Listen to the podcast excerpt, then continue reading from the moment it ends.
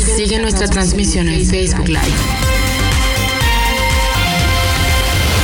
Informativo Oriente Capital. Son las nueve de la mañana con 32 minutos. Escucha usted el informativo aquí en orientecapital.com y bueno, lo prometimos al inicio eh, del informativo. Vamos a tener una plática a propósito de las elecciones 2024. Se está configurando eh, pues una serie de, movimientos muy interesantes antes de la primera gran etapa, que es la elección de quiénes serán los precandidatos a la presidencia de la República. Y para ello tenemos el placer de platicar con Paco Vergara, él es consultor político, director de Politeísta, Comunicación y Consultoría, además de Voxpol, que es una consultora internacional iberoamericana que se dedica precisamente a la consultoría política.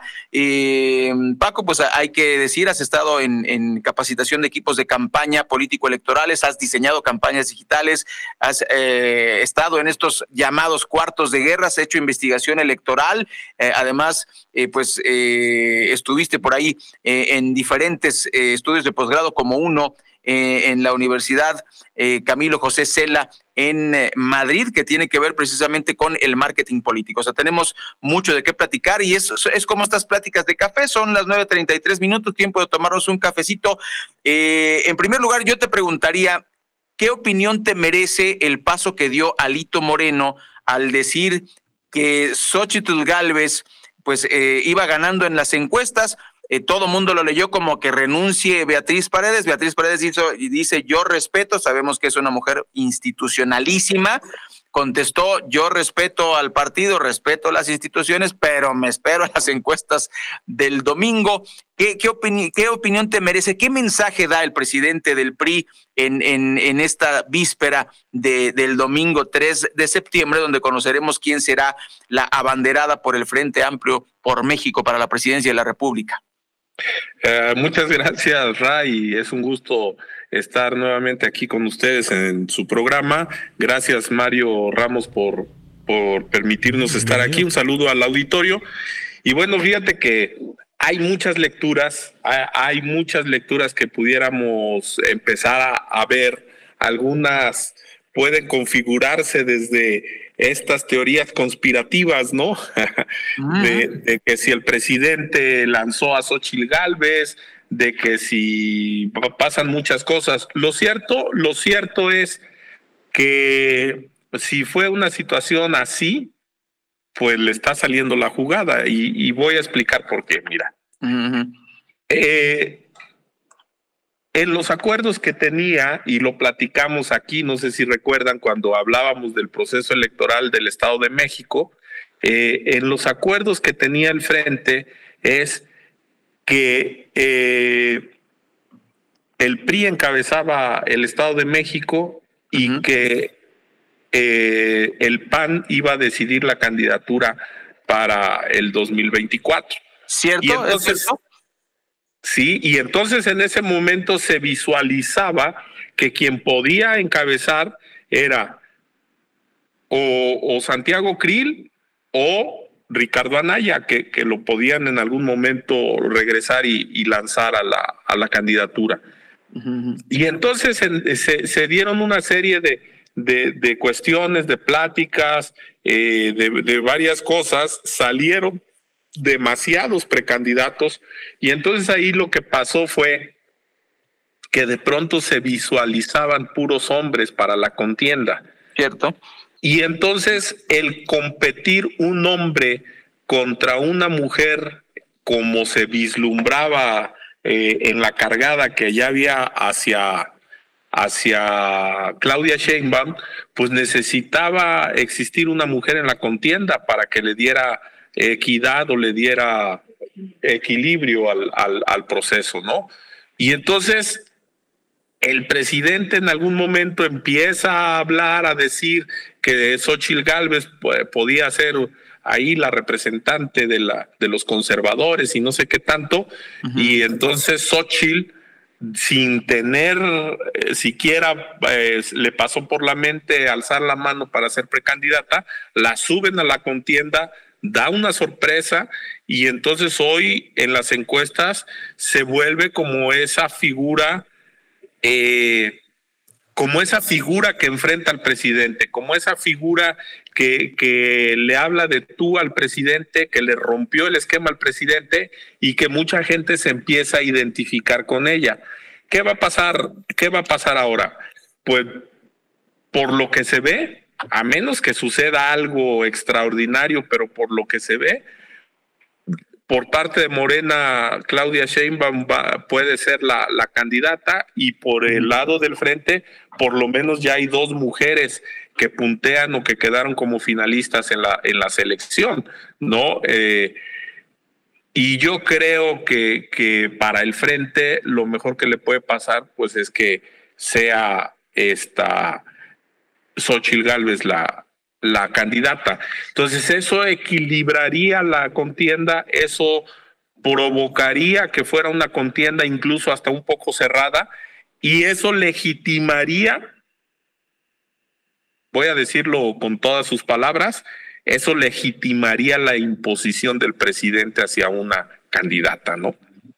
Increíble. Entonces, a ver, aquí tenemos este primer escenario, es, es muy interesante. Luego, yo lo he comentado aquí en Oriente Capital es increíble que el presidente haya puesto a las dos corcholatas eh, de manera directa o indirecta, pero es así como lo, señalas. Ahora, ¿qué opinión te merece entonces esta, esta será confrontación de chocolate entre Marcelo Ebrard y Claudia Sheinbaum, lo que estamos, lo que estamos viviendo, esta supuesta eh, rivalidad, ¿no? Que además desestimaron Alfonso Durazo, gobernador de Sonora, y, Mario Delgado desestimaron las acusaciones de acarreo, pero, pero Paco, vimos camiones y camiones y camiones, gorritas, camisetitas, lonchecitos, lista de asistencia. Eso fue acarreo y además no fueron asambleas informativas. Entiendo que por la parte legal, pues los abogados protegen, asesoran, dicen, no le digan meeting, dile a este asamblea informativa. Ojalá que, que, hagan algo los legisladores para que ya metan todas las palabras que deben meter y nos dejen de querer ver la cara, porque no nos vieron la cara. Vimos acarreos con Adán Augusto en el cierre de, bueno, en todo, toda la campaña, pero eh, en los cierres vimos acarreos de, de los tres. Entonces, ¿de qué estamos hablando cuando Durazo que está haciendo una campaña tototota por Sonora, que no creo que le vaya a pegar, pero está haciendo su, su ruidito, no sabemos para qué. qué. ¿Qué opinión te merece esta, esta disputa dentro de Morena? ¿Y qué va a pasar con Marcelo Ebrard? Que pues no creemos que le gane a Claudia Sheinbaum. Mira, eh, voy a tratar de, de ejemplificar o de hacer un símil para nuestros amigos de Oriente Capital, me van a entender.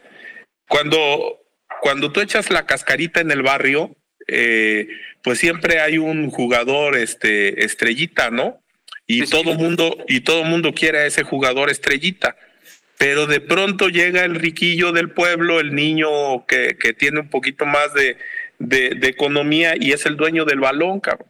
y entonces, y entonces a fuerza el papá lo mete a la contienda porque, porque necesita que, que, juegue, necesita que brille y además él paga los uniformes, ¿no? Claro, claro. y el barrio de enfrente necesita la estrellita y le dicen, vente, vente, te invitamos, vente, juega aquí con nosotros, nosotros te damos todo. Y él dice, no, yo aquí aguanto, yo aquí aguanto. Lo banquean, no lo dejan jugar. Eh, eh, ponen otros peores que a él a jugar y entonces cuando quiso irse al otro equipo, le dijeron, ya, ya estamos completos, ¿eh? ya. Hubo un momento en el que te hablamos, te dijimos que te vinieras, no nos pelaste, ya, ya pasó tu tiempo. Y entonces la niña, la dueña del balón, pues ella sigue marcando la tendencia, es la dueña del balón y para donde se vaya ella lleva el balón. Entonces, eh, eh, ¿qué creo? Marcelo Ebrard tuvo un momento muy importante a la mitad de esta larguísima, larguísima eh, o este larguísimo proceso interno que, vivió Morena de casi dos meses. Eh, yo creo que en el primer mes, si Marcelo Ebrard, con la popularidad que estaba levantando, hubiera determinado irse o sea, y te lo digo también, o se los digo, Mario, al auditorio, antes de, de que Xochitl subiera a la, a la palestra, porque Xochitl tiene 15, 20 días, ¿eh? o sea, en el primer mes, eh, Marcelo Ebrard pudo haberse ido, pudo haber generado una revolución muy fuerte. Los partidos como MC y, el Frente se hubieran, eh, hubieran sido factor de, de unidad pero no lo hizo, lo pensó, dijo que se la jugaba hasta el final, eh, sabía lo que se enfrentaba, no era nuevo, sabía que le iban a echar el caballo encima y, y hoy pues no le queda más que pues más que aguantar y yo lo que creo es que no le va a dar, aunque ahorita quisiera hacer una rebelión, pues ya no le va a dar el mismo impacto que le pudo haber dado hace un mes. Eh, Francisco, justamente esto último que nos compartes. Adelante, Mario. Y, la, pregunta, Francisco, en, este tema, con lo que tiene que ver con Marcelo, es ¿y qué va a hacer? ¿No? Porque es, el escenario pues se ve claro, ¿no? Hay una tendencia, la mayoría de las encuestas le da una amplia ventaja a Claudia Sheinbaum, pero hemos visto ahí a Marcelo dar la batalla. No se va a conformar con el gobierno de la Ciudad de México, con la candidatura por el gobierno de la Ciudad de México. ¿Qué va a hacer ahora Marcelo en esta etapa?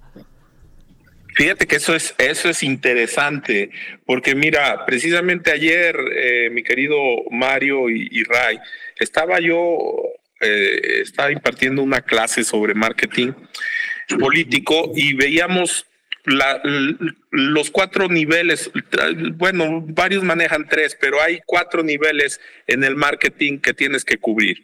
El primero es tu ideología política, para decirlo y no lo entiendan claro los, los radioescuchas. La primera es tu ideología política. La segunda es tu comunicación política. La tercera es tu publicidad política y la última parte son tus bases. Y entonces esto que le llaman 4T, que finalmente esto es lo que están ahí, eh, y ojalá y no se convierta en un 4T, pero en la 4T, lo están vendiendo como un producto político que, que, que el presidente todos los días, todos los días en la comunicación, ahí la tiene, ahí está, ahí está, ahí está.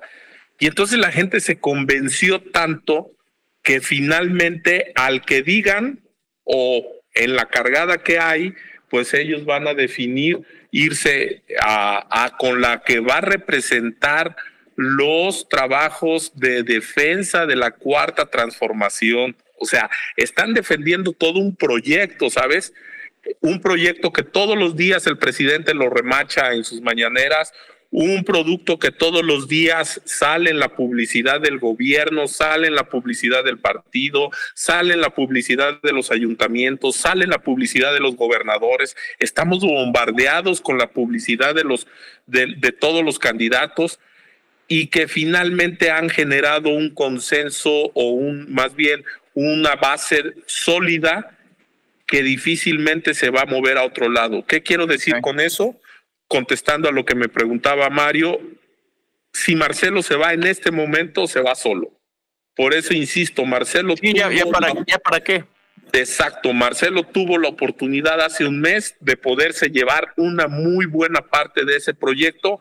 Hoy la gente va a cerrar filas con el que quede y ah, probablemente, yo lo, lo dije ayer, comentaba con algunos colegas también, lo que va a pasar es que Morena se puede quebrar o desquebrajar en el momento de la designación de candidatos locales, cuando nombren al candidato a presidente municipal, cuando nombren al candidato a diputado local, cuando nombren al candidato a senador y que digan, oye, pero pues si estuvimos en la campaña de la que ganó, sí pues, pero, pero Hoy las condiciones son otras. Hoy le tenemos que dar jugada a todos los actores políticos, ¿no? Y entonces ahí va a ser otro nuevo escenario. Entonces, ¿qué pasa hoy?